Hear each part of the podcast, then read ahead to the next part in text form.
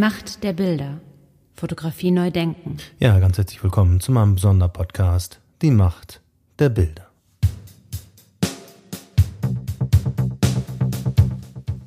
Ja, mein Gast heute wurde 1981 in Karlsruhe geboren, studierte in Leipzig Theaterwissenschaft, Germanistik und Komparatistik sowie Kunstwissenschaft und Philosophie an der Staatlichen Hochschule für Gestaltung in Karlsruhe.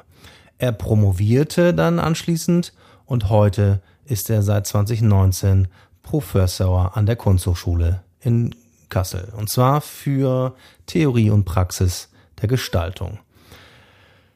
Weil er sich überwiegend mit gesellschaftlichen, politischen und kulturellen Dimensionen von Gestaltung auseinandersetzt, habe ich ihn angerufen und ihn zu meinem Podcast eingeladen. Herzlich willkommen, Herr Hornhoff. Ganz herzlich willkommen nach Karlsruhe. Ja, schönen guten Morgen. Viele Grüße nach Essen. Ja, wofür sind Sie Spezialist, Herr Hornhoff, und was haben Sie weitestgehend sozusagen mit Fotografie zu tun? Naja, ich würde mich jetzt nicht als Fotografie-Spezialisten bezeichnen. Da gibt es, glaube ich, andere Leute, die sich theoretisch ambitionierter, historisch breiter mit dem Phänomen beschäftigt haben. Aber ich würde doch sagen, dass in meinen Arbeiten äh, Bilder und insbesondere auch Fotografien immer ein ja, Fixpunkt der Analysen, der Untersuchungen waren.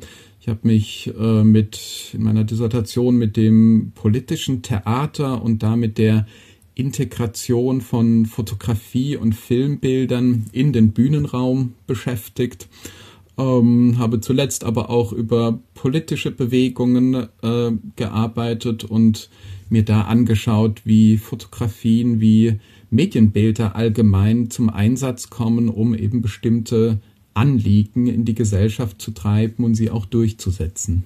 Ja, da würde mich mal interessieren, aus Ihrer Expertise heraus, wie ordnen Sie denn diesen, ich nenne ihn jetzt mal Bilderkrieg und Informationskrieg, den wir jetzt erleben, ein? glaube, wir haben mit dem Angriffskrieg auf die Ukraine zum ersten Mal historisch die Situation, dass sagen ein Krieg auch ganz stark in den sozialen Medien äh, durch Bilder übermittelt wird, dass auch beide Seiten im Prinzip versuchen, ähm, Medien einzusetzen, um sozusagen ihre Sichtweise der Dinge sozusagen dringlich zu machen, plausibel zu machen ähm, insbesondere die ukrainische Seite auch versucht, über soziale Medien quasi Verbündete äh, zu finden, also Bilder in den sozialen Medien gezielt einsetzt, Bildstrategien, wenn man so will, einsetzt, um eben sozusagen eine große Geschlossenheit unter den Verbündeten zu erreichen. Und ähm, ja, das ist vielleicht so die eine Rezeptionsweise, die mich beschäftigt. Die andere ist natürlich die über die Massenmedien, dass man doch versucht, auch die ja, klassischen Massenmedien zu verfolgen, Fernsehen, äh, Tageszeitungen, Wochenzeitungen, ähm, und da aber vielleicht dann doch versucht, sozusagen mit einem Blick auf das Framing, mit einem Blick auf den Rahmen herauszubekommen, wie jetzt dieser Krieg jeweils in den Medien auch inszeniert, dargestellt und mit bestimmten Bedeutungen versehen wird. Ja, die beiden Seiten könnten ja unterschiedlicher nicht sein. Auf der einen Seite haben wir eben die althergebrachte oder, naja, althergebrachte sie vielleicht nicht, aber diese Propagandamaschine der, der russischen Föderation. Auf der anderen Seite haben wir einen, einen Medienprofi, einen, einen, einen, einen Schauspieler, einen Komödien, der seine Partei sogar genannt hat, so wie seine äh, Comedy-Serie geheißen hat. Und da stehen sich natürlich zwei ganz gegensätzliche Medien sozusagen gegenüber. Ja, und wir beobachten natürlich zwei grundsätzlich unterschiedene, grundsätzlich verschiedene Medienstrategien. Also Zelensky, Sie haben es äh, schon angedeutet, ähm, wendet sich sozusagen als jemand, der es gewohnt ist, vor Publikum aufzutreten, ähm, sozusagen wendet sich auch ganz gezielt über die sozialen Medien an ein ja imaginiertes, an ein angenommenes Publikum, im Prinzip fast schon an die Weltöffentlichkeit. Also hier werden äh, sozusagen die Plattformen, die ohnehin schon darauf abzielen, möglichst viele Menschen zu erreichen, eingesetzt, um das eigene Anliegen ja, zu vermitteln, um für die eigene Position, wenn man so will, zu werben. wohingegen wir in Russland äh, die Situation haben, dass Putin sozusagen jetzt gerade nicht ähm, die Vielfalt der Medien nutzt, um hier bestimmte Botschaften zu lancieren, sondern doch eher aus so einer autokratischen Geste heraus Medienunterdrückung, Mediengleichschaltung äh, betreibt. Also hier geht es gerade nicht um eine Pluralisierung von Medien, um das Nutzen vielfältiger Medienformen, sondern um das Einschränken der Vielfalt und quasi jetzt nicht Pluralisierung der Medien, sondern wenn man so will, Homogenisierung der Medien um eben die Botschaften, die über vor allem die Massenmedien verbreitet werden, sozusagen auf Staatslinie zu bringen. Glauben Sie, das war überraschend für die russische Seite, dass die äh, Ukrainer so viel Medienrummel dann gemacht haben? Das kann ich im Detail nicht beurteilen. Ähm, ich würde aber doch sagen, dass das russische Regime sozusagen mit dieser Geschlossenheit, die insbesondere über eine Medienkommunikation von Seiten der Ukraine erreicht worden ist, nicht gerechnet hat. Ähm, wenn ich die Berichterstattung, auch einzelne Aussagen von äh, russischen Politikern richtig verstanden habe, dann war es schon auch ein Interesse quasi dieses Angriffskrieges, so einen Keil in den Westen zu treiben, ne? eine Spaltung äh, in westlichen Gesellschaften zwischen westlichen Nationen herbeizuführen.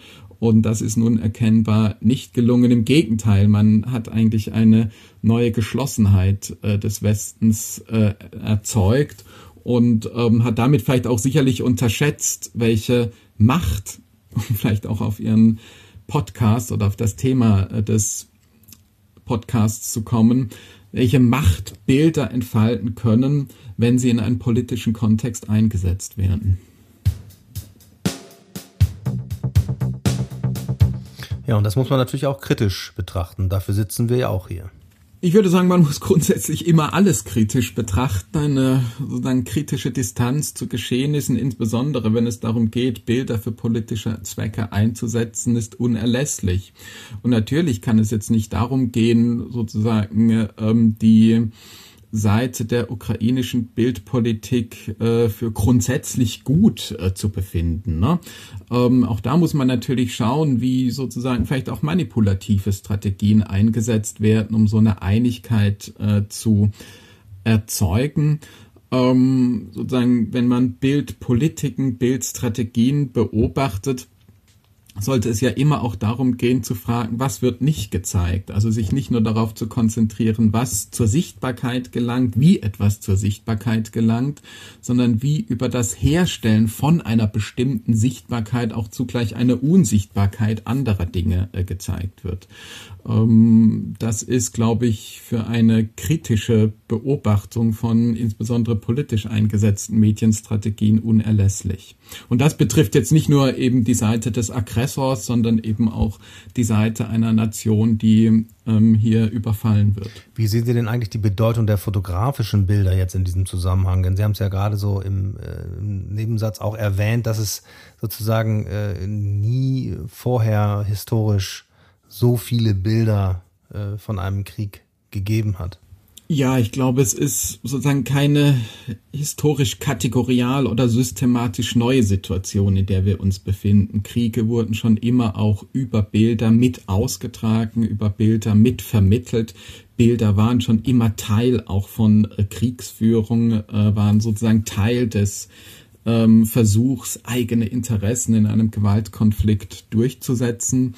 Ähm, gleichwohl erleben wir jetzt ja doch, wir haben schon ein bisschen darüber gesprochen, dass die sozialen Medien eine ganz große Bedeutung in diesem äh, Konflikt äh, haben, dass sie eben auch ganz gezielt äh, genutzt werden, dass vielleicht auch viele Menschen, die jetzt nicht direkt in kriegerische Auseinandersetzungen involviert sind, über die insbesondere auch fotografischen Bilder des Krieges das Gefühl bekommen, so irgendwie unmittelbar beteiligt zu sein. Man ist schon fast mittendrin. Viele Menschen berichten derzeit ja auch, dass sie sozusagen innerlich aufgewühlt sind, dass sie nicht mehr zur Ruhe kommen, dass sie ja unter vielleicht auch einem unter einer Art Stress äh, stehen, weil sie sozusagen von diesen Bildern, die sie tagtäglich im Prinzip von morgens bis abends erreichen, sozusagen sich nicht mehr befreien können, dass sie keine Distanz mehr zu diesen Bildern herstellen können.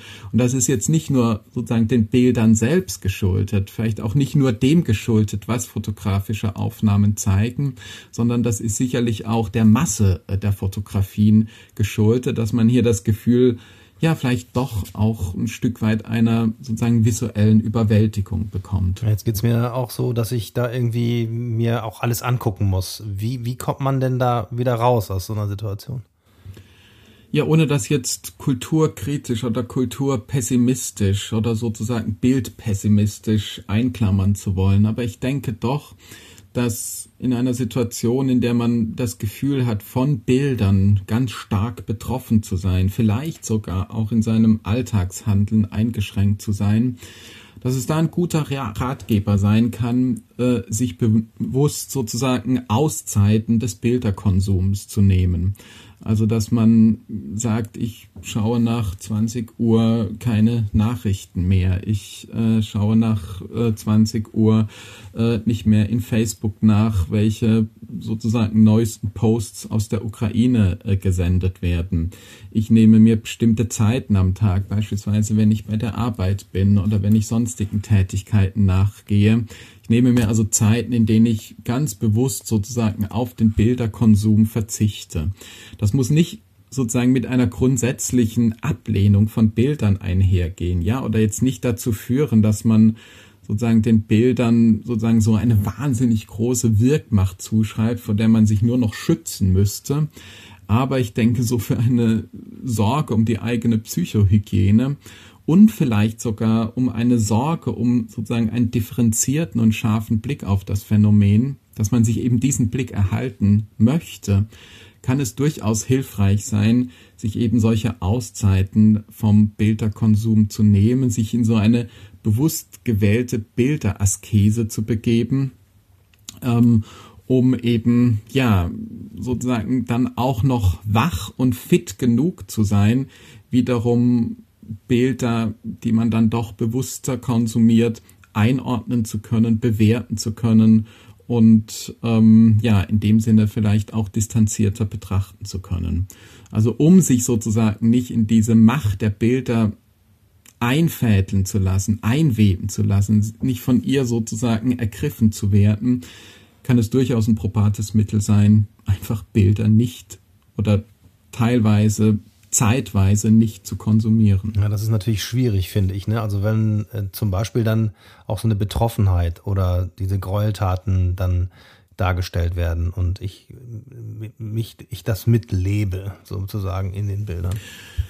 Also unbestreitbar, ähm, wenn man sozusagen unter der emotionalen Wirkung eines Bildes steht, vielleicht von diesem Bild auch ja in dem Sinne gefangen genommen wird, ähm, es vielleicht im ersten Augenblick jetzt nicht, da auf einen weiteren Bildkonsum zu verzichten. Ähm, was aber vielleicht doch dann helfen würde, wäre, sich mit anderen Menschen über gesehene Bilder auszutauschen, also sozusagen Bilder wieder ins Gespräch zu bringen, Bilderfahrungen gemeinsam zu teilen, um sozusagen über das gemeinsame Gespräch, die gemeinsame Auseinandersetzung, wenn man so will, die unterschiedliche Anschauung von Bildern wiederum in eine Distanz zu den Bildern äh, zu treten. Also ich glaube, man kann sich sozusagen von der emotionalen Wirkung eines Bildes auch wieder ein Stück weit befreien, wenn man diese emotionale Erfahrung, die man in der Bildanschauung gemacht hat, mit anderen teilt und ja, einfach andere Menschen fragt, wie nehmt ihr eigentlich die aktuelle Situation wahr? Wie wirken die Bilder auf euch? und welche Strategien, welche Lösungen äh, des Umgangs mit Bildern verfolgt ihr eigentlich? Die Macht der Bilder. Fotografie neu denken. Ja, in den, in, den, in den unterschiedlichen Medien wird ja auch unterschiedlich mit den äh, Bildern umgegangen. Die einen blurren dann was oder machen etwas unscharf und die anderen nicht. Also da wird ja dann auch immer die Frage in den Raum gestellt, wie weit können wir gehen?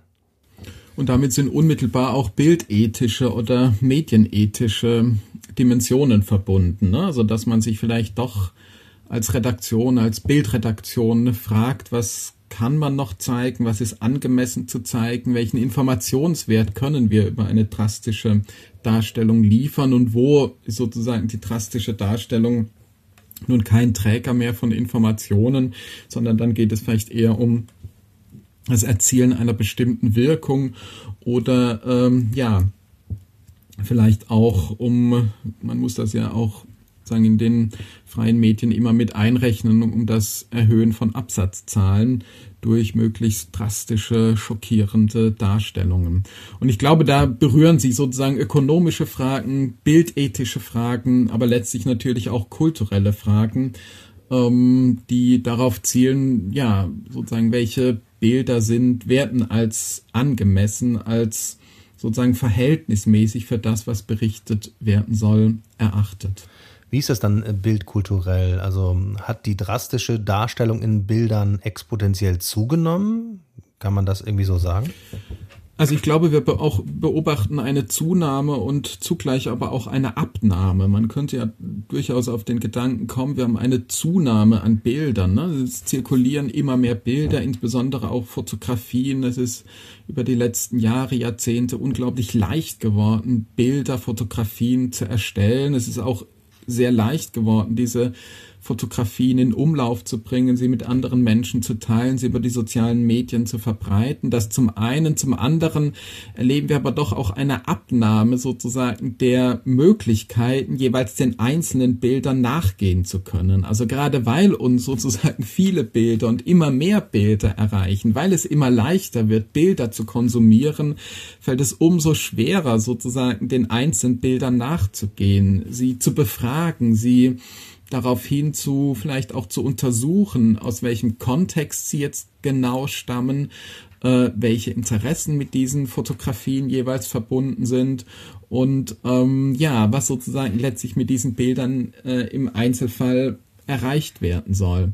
Das heißt sozusagen mit dem Aufstieg, mit dem Aufwuchs der Bildquantität äh, Quantität, ähm, kommt es vielleicht aber auch zugleich zu einem Abfall der Möglichkeiten, die jeweilige Bildqualität äh, zu bestimmen. Da sind wir ja doch wieder in diesem, in diesem Flutgedanken und in dieser, in dieser Maßlosigkeit, dass wir gar nicht mehr Herr der Lage sind eigentlich. Ja, wobei ich dann doch sagen würde, dass diese Metapher, also diese Flutmetaphern, diese, man hat dann auch ja immer wieder von Bildwellen oder ja ebenso diese Überwältigungsmetaphern, hat diese immer bemüht und äh, von ihnen gesprochen die insinuieren so eine sehr simple Wirkungsweise von Bildern. Ne? Wenn nur genug Bilder auf mich einprasseln, bin ich schon überwältigt, bin ich von der Flut schon mitgerissen, bin ich sozusagen von der Welle schon sozusagen ohnmächtig gemacht worden. Aber so einfach ist es, glaube ich, nicht. Ich denke, Menschen prägen auch so eine Art Bildkompetenz im Umgang mit vielen Bildern aus. Ähm, sie entwickeln vielleicht ein intuitives Gespür dafür, welche Bilder sie einfach gar nicht mehr beachten müssen, sondern welche Bilder auf welchen Plattformen, in welchen Kontexten es sich für sie persönlich lohnt, genauer zu betrachten. Das heißt, ich bin letztlich dann doch optimistisch gestimmt und sage, einerseits ja, es gibt sozusagen einen Aufwuchs an Bildern, es gibt sozusagen eine größere Bildermasse als früher, es gibt eine leichtere Verfügbarkeit von Bildern. Es mag vielleicht auch so flutartige Situationen von Bildkommunikation geben, aber das führt jetzt noch nicht automatisch dazu, dass, von, dass wir von diesen Wellen, von diesen Fluten mitgerissen oder überwältigt werden würden sondern auch da würde ich sagen, kommt es auf die spezifische Situation an. Ähm, jetzt vielleicht nochmal bezogen auf den Ukraine-Krieg. Da haben ja vielleicht doch viele Menschen das Gefühl, dass es dass jetzt eine Bedrohungssituation entstanden ist, die auch sie selbst persönlich betreffen könnte. Wir haben in den letzten Jahren viele Kriege erlebt, weltweit Kriege erlebt, die auch stark über Bilder äh, vermittelt worden sind. Aber vielleicht hatte man da nicht so das Gefühl, jetzt von einer Bilderflut aus dem Krieg überwältigt zu werden. Vielleicht, möglicherweise, das spekuliere ich, weil das Gefühl bei vielen Menschen bestand, naja, irgendwie betrifft dieser Krieg mich persönlich doch nicht direkt. Ja, ich bin jetzt nicht sozusagen hier in einer eher direkteren Gefahr ausgesetzt. Das ändert sich, glaube ich, aktuell. Hier hat man das Gefühl, ja, es könnte auch mich, es könnte auch meine Familie, es könnte meine Freundinnen und Freunde und so weiter äh, betreffen. Und das macht etwas mit unserer Bildwahrnehmung. Plötzlich nehmen wir Bilderfluten anders wahr, erkennen, entdecken in ihnen eine andere Bedrohung, so dass es auch hier wiederum der, ja, würde ich sagen, Wahrnehmungskontext ist, der, der dazu führt, dass Bildern eben eine Macht zugestanden wird. Ja, andererseits kommt es natürlich auch immer darauf an, hatten wir auch gerade schon angesprochen, worüber berichtet wird. Denn es gibt ja jede Menge Krisen und Kriegsherde die äh, eine Berichterstattung wert wäre.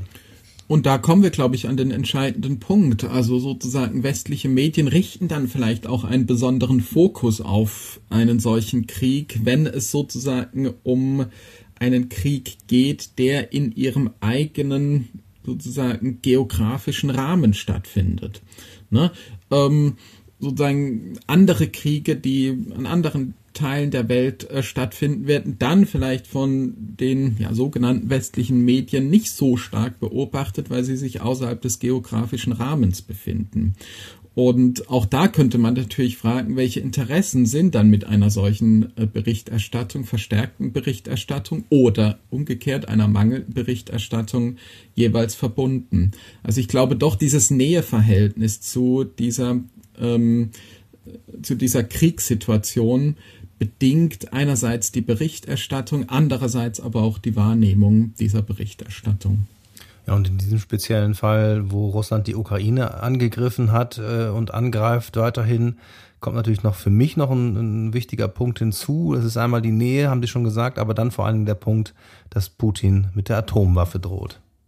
Der sicherlich auch zu der Situation aktuell dazugehört, ne, dass ähm, die Seite des Aggressors auch immer sozusagen die totale Eskalation suggeriert und ähm, sozusagen diese Strategie dann wiederum in der Medienberichterstattung verfängt, also indem man sozusagen von Seiten des Aggressors die komplette Eskalation äh, des Kon also ist ja kein Konflikt, sondern äh, des Angriffskrieges sozusagen in den Raum stellt, als potenzielle Möglichkeit äh, in den Raum stellt, springen sozusagen westliche Medien darüber, also darauf wieder auf oder sozusagen greifen das auf und ähm, ja, tragen vielleicht dann auch unfreiwillig ähm, dazu bei, so ein Narrativ zu verbreiten.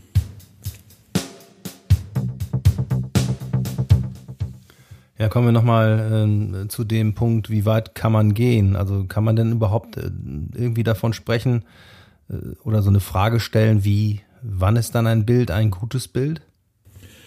Also ich glaube, die Frage darf man immer stellen. Ich denke nur nicht, dass es eine allgemeingültige Antwort darauf geben kann, genauso wenig wie es eine allgemeingültige Antwort darauf geben kann, was man noch zeigen darf, was man nicht mehr zeigen darf. Ähm, da gibt es sicherlich ähm, je nach Ländern auch mal spezifisch, je nach Kulturkreisen, Kulturräumen spezifische Unterschiede und sicherlich auch äh, juristische Regelungen.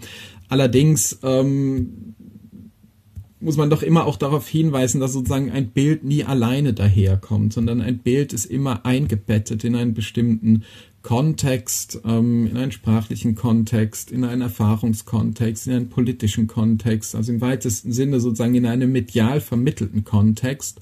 Und dass man dann doch am Einzelfall prüfen muss, ob ein Bild sozusagen aus ethischen, aber vielleicht auch aus juristischen Erwägungen noch äh, zulässig ist oder nicht mehr.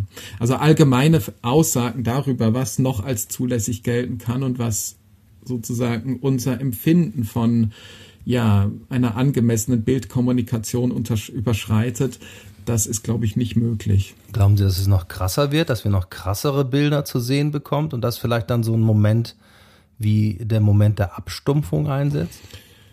Also ich würde das nicht ausschließen wollen, dass es Abstumpf Abstumpfungseffekte durch das Betrachten äh, von Bildern gibt. Ähm, in jeder Situation, wenn ich mich mit einem bestimmten Material auseinandersetze und intensiv oder sozusagen, ja, dann ganz stark auseinandersetze, können solche Effekte und Folgen eintreten. Also, dass ich sozusagen nicht mehr sensibel auf das reagiere, nicht mehr sensibel genug dem gegenüber bin, was mir Bilder zeigen oder vielleicht auch vermeintlich zeigen, dass ich vielleicht auch so in eine Sp äh, Spirale der sozusagen Effekteskalation komme, also dass ich immer härteres, immer expliziteres, immer dramatischeres und drastischeres Bildmaterial benötige, um vielleicht auch niedere Instinkte äh, zu befriedigen. Das kann schon sein und das ist äh, überhaupt nicht auszuschließen. Gleichwohl würde ich auch hier immer sagen, der Kontext entscheidet. Also in welcher Situation schaue ich die Bilder an, aus welchem Interesse schaue ich die Bilder an, was will ich eigentlich bezwecken mit dem Anschauen von Bildern, welches Informationsbedürfnis oder welche anderen Bedürfnisse möchte ich mit dem Betrachten von Bildern befriedigen. Das heißt sozusagen dieser Wahrnehmungskontext, also der Raum, aus dem heraus ich Bilder betrachte, ist ganz, ganz entscheidend dafür, ähm, wie ich Bilder für mich selbst bewerte, für mich selbst einordne und ihnen dann jeweils eben auch eine Macht oder vielleicht auch eine Ohnmacht zugestehe. Kann man das lernen oder muss man da hart durchgehen? Nein, ich würde sagen, das ist ein Handwerk. Das ist sozusagen, also Bild, der Umgang mit Bildern, wenn man so will, Bildkompetenz, das ist erlernbar. Und ähm, es ist vielleicht nicht alleine erlernbar. Also wenn ich sozusagen an Kinder denke, die jetzt äh, da vor Bildern alleine gelassen werden, ist das sicherlich nicht der angemessene Zugang, um so etwas wie Bildkompetenz zu entwickeln. Ähm, umgekehrt ist es aber auch vielleicht kein angemessener Lernprozess für Kinder, sie von äh, sämtlichen Bildern fernzuhalten und so eine grundsätzliche Bildskepsis auszuprägen und zu sagen, Bild, Kinder dürfen keine Bilder sehen, weil sie vielleicht durch Bilder irgendwie negativ verführt werden. Die sollen lieber draußen spielen, sollen in die Wirklichkeit gehen und bei Bildern werden sie sozusagen ja nur mit fiktionalen Inhalten konfrontiert. Diese Ansätze, das weiß ich relativ genau, gibt es durchaus auch in der Pädagogik, also so eine Art ja, Bild der Askese schon quasi ganz früh äh, zu, wenn man so will, implementieren ähm, oder vielleicht noch schärfer auch eine Medienaskese zu implementieren. Ne? Kinder dürfen, müssen von Medien ferngehalten werden, weil sie durch Medien verboten werden, weil sie von Medien negativ geprägt werden. Ich würde immer sagen, auch da wiederhole ich mich vielleicht ein bisschen äh, redundant und langweilig. Aber auch da entscheidet, da entscheidet der Kontext. Also wie betrachte ich mit anderen Menschen und beispielsweise mit Kindern Bilder? Wie ist sozusagen Bildbetrachtung sozial eingebettet? Wie spreche ich mit Kindern über Bilder? Klar, natürlich auch die Frage, welche Bilder zeige ich in welcher Altersstufe, aber natürlich auch die Frage, wie sozusagen findet das Gespräch über Bilder statt? Wie greife ich die Erfahrungen eines Kindes auf, um sie mit Bildinhalten in Beziehung zu setzen? Und wie kann ich eigene Erfahrungen mit Kindern teilen, um so etwas wie einen, ja, möglichst distanzierten, einen möglichst ja, sozusagen abwägenden Umgang äh, mit Bildern zu vermitteln. Also ja, zu Ihrer Frage, ich würde sagen, das ist erlernbar, das ist ein Handwerk und es ist sicherlich etwas, das in der Pädagogik auch einen richtigen Platz finden kann. Sie haben es jetzt gerade gesagt, dass in der Schule, in der Pädagogik das ähm, verortet werden sollte, äh, aber das sollte auch die Gesellschaft mittragen. Ja, würde ich sagen, ist ein gesamtgesellschaftliches Thema, zu dem die Schule eben auch dazugehört. Also ich würde Schule sozusagen als einen gesellschaftlichen Ort sehen, an dem so etwas wie Bildkompetenz klingt jetzt immer so riesig und hochtrabend, aber eben die, das Lernen äh, im Umgang mit Bildern seinen Platz finden kann. Also dass man vielleicht im Kunstunterricht sich jetzt nicht nur mit äh, Werken der Kunstgeschichte äh, beschäftigt, sondern eben mit dem gesamten Feld äh, der Bildphänomene und Medienphänomene Szene auseinandersetzt. Also sozusagen die Unterrichtseinheiten, die ohnehin vielleicht schon auch geeignet sind, sich mit visuellen Phänomenen auseinanderzusetzen, dass man die nochmal viel gezielter nutzt, um äh, eben solche Gesprächsformate über Bild und ihre Wirkungen zu initiieren. Aber klar, man sollte jetzt da nicht zu viel sozusagen äh, auch der Schule auflasten. Das ist ein Thema, das äh, in der Bildungsarbeit generell äh, seinen Platz finden sollte, das in den Familien äh, den Platz finden sollte. Und was man aber auch nicht außer Acht lassen darf, man sozusagen darf nicht gering schätzen, wie Kinder quasi intuitiv den Umgang mit Bildern lernen. Ne? ähm, dass sie sozusagen eine Bildkommunikation heute ganz selbstverständlich äh, praktizieren über irgendwelche Kommunikationstools, Kommunikationsformate, auch äh, über ein Engagement und ein eine Aktivität in den sozialen Medien. Auch das konnte man sicherlich während der Pandemiezeit beobachten, dass Kinder wie selbstverständlich und sozusagen mit großer Leichtigkeit und mitunter auch spielerischer Eleganz sich sozusagen ihre sozialen Kontakte über die sozialen äh, Medien erhalten haben, vielleicht sogar ausgebaut haben.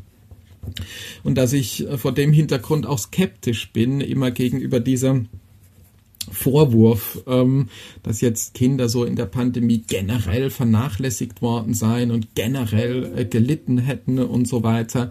Sicherlich ist das äh, in vielen Fällen äh, sozusagen ganz starkes Thema gewesen und äh, konnte auch äh, mit ja, sicherlich dramatischen Folgen beobachtet werden. Aber man darf nicht außer Acht lassen, wie es Kinder doch geschafft haben, auch sozusagen die technischen Möglichkeiten, die ihnen zur Verfügung stehen, äh, zu nutzen, um sozusagen ihr Sozialleben äh, zu entfalten. Also das heißt, äh, wir müssen dann auch einfach mal die Kinder machen lassen, quasi. Ja, natürlich. Also eine Überregulierung hilft, glaube ich, nicht. Eine Regulierung ist äh, aber erforderlich und äh, unabdingbar. Ähm, es gibt Portale, es gibt Bildinhalte, die, würde ich einfach sagen, normativ sagen, dürfen Kinder nicht sehen, zu, die, zu denen dürfen Kinder keinen Zugang besitzen. Aber eine Überregulierung, ein generelles Verbot, ein sozusagen so eine Angstpädagogik, ne, die immer insinuiert und suggeriert, also das ist alles gefährlich und äh, kommt bitte mit dem und diesem und jenem nicht in Kontakt. Das ist hochproblematisch, weil es dazu führt, dass Kinder im Grunde genommen von der Medienwirklichkeit ausgeschlossen werden, dass sie irgendwie schon so ein pessimistisches Verhältnis zur äh, zu den Medienwirklichkeiten entwickeln und ähm, dass man über so eine Angstpädagogik vielleicht auch sozusagen so einen Medienpessimismus äh, stiftet, der sich dann später durchaus mal sehr, sehr problematisch auswirken kann. Kann ganz schnell ins Gegenteil umschlagen kann das Gegenteil umschlagen, kann auch in Ressentiments umschlagen. Und auch das haben wir in der Pandemie erlebt, dass äh, insbesondere öffentlich-rechtliche Medien und deren ja, Berichterstattung unter jetzt nicht nur unter Verdacht gestellt wurden, sondern mit harten Ressentiments äh, belegt worden sind, die ja auch bis heute anhalten. Also um es vielleicht nochmal ein bisschen größer äh, zu fassen, sozusagen ein verantwortungsvoller, auch ein gelassener Umgang äh, mit medienpädagogischen Fragen ist schon fast ein demokratiepolitisches Muss. Ja, wir dürfen sozusagen nicht in so eine Angstpädagogik verfallen, wir dürfen auch nicht in eine Anything Goes äh, Pädagogik verfallen, sondern wir müssen uns schon echt stark darum bemühen, sozusagen so ein Gleichgewicht äh, zu finden zwischen äh, Verantwortung auf der einen Seite und geschehen lassen auf der anderen Seite um äh, nicht so einen grundsätzlichen Medienpessimismus äh, zu erzeugen, der sich dann eben später durchaus mal in harten antidemokratischen Haltungen manifestieren kann oder sozusagen einer solchen Haltung zuträglich sein kann. Ja, apropos Haltung, da kann ich nochmal so ein bisschen die Brücke schlagen jetzt zur aktuellen Situation, weil es gibt ja ganz viele äh, Russen, die jetzt das Land verlassen, intellektuelle Künstler verlassen das Land und andere bleiben. Das ist sehr schön, dass Sie das sagen. Das ist nämlich eine Frage, die mich in den letzten Wochen sehr beschäftigt hat. Ich arbeite so über ein historisches Thema, über ein, eine Figur, äh, ja, eine Figur des Intellektuellen, des sozusagen kulturellen, ein Stück weit auch des künstlerischen Lebens, die unter Bedingungen eines Terrorregimes, unter Bedingungen eines Krieges sozusagen weiterarbeitet. Und genau das erleben wir jetzt wieder, dass sozusagen Intellekt, dass sich für viele Intellektuelle, insbesondere in Russland, äh, die Frage stellt, wie sie eigentlich unter so einem diktatorischen Regime weiterarbeiten können, wo sie Kompromisse schließen müssen, um überhaupt überleben und agieren zu können und wo vielleicht aber auch eine Kompromisslosigkeit für sie unumgänglich ist. Also die Frage, die mich da aus einer historischen Perspektive interessiert, spiegelt sich jetzt in der aktuellen Situation wieder. Und das fordert mich, muss ich ehrlich gestehen, doch ziemlich heraus, ähm, dass man ja jetzt vielleicht doch auch versuchen möchte, so ein historisches Thema nicht zu stark aus der eigenen, aus dem aktuell eigenen Erleb Erleben einzufärben, dass man aber diese historische Beobachtung auch nicht völlig entkontextualisieren kann von den Eindrücken, unter denen man persönlich steht, die Beobachtungen, die man aktuell macht. Und das ist im Moment noch so eine ungeklärte Frage, also wie ich so das eine mit dem anderen verbinde. Dass es verbunden werden muss, steht für mich außer Frage, aber ich glaube, ich habe noch nicht so ganz die richtige Form gefunden.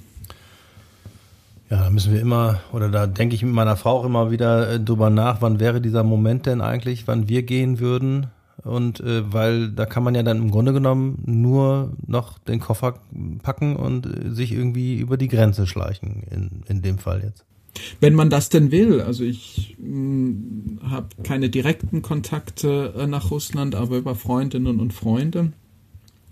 Die berichten zum Teil dramatische Dinge, dass sozusagen die Putin-Propaganda so erfolgreich ist, dass sie davon ausgehen, dass Russinnen und Russen im Westen systematisch verfolgt werden, dass sie unterdrückt werden, dass sie öffentlich gelüncht werden, dass, dass also sozusagen jetzt eine Fluchtbewegung von Exilrussinnen und Russen nach Russland einsetzen müsse, um die eigenen Leute zu retten.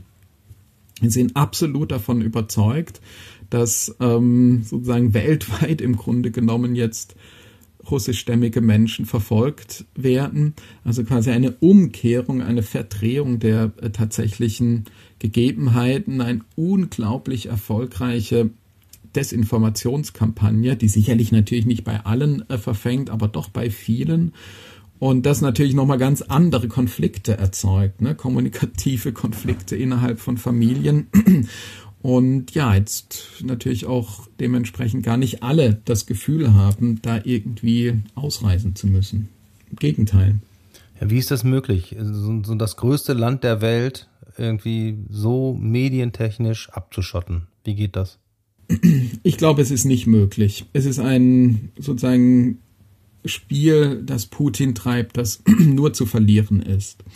Die Vielfalt der Medien ist so global geworden, hat sich sozusagen als Prinzip unserer Weltwahrnehmung, unserer gemeinsamen Weltwahrnehmung so stark durchgesetzt, dass so eine autokratische Unterdrückung äh, von Informationen ein Versuch, sozusagen Staatsmedien äh, auf Linie zu bringen, dass der immer zum Scheitern verurteilt sein wird.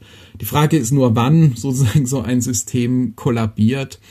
Ähm, wie gesagt, diese Strategie verfängt längst nicht bei allen Russinnen und Russen, sondern vielleicht in bestimmten gesellschaftlichen Bereichen und wenn man so will, Schichten. Aber äh, das ist sozusagen ein Projekt, das ist ein Spiel, das der Aggressor nur verlieren kann.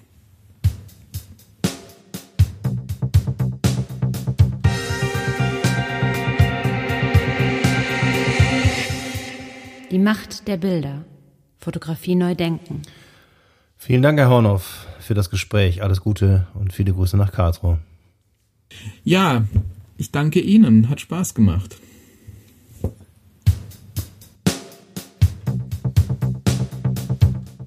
Alle, die sich ausführlicher mit der Arbeit von Daniel Hornoff auseinandersetzen möchten, können das tun unter www.daniel-hornoff.de. All diese Informationen sind natürlich wie gewohnt zum Anklicken für euch und für Sie in den sogenannten Show Notes zusammengefasst. Danke fürs Zuhören und bis zum nächsten Mal. Ciao, ciao.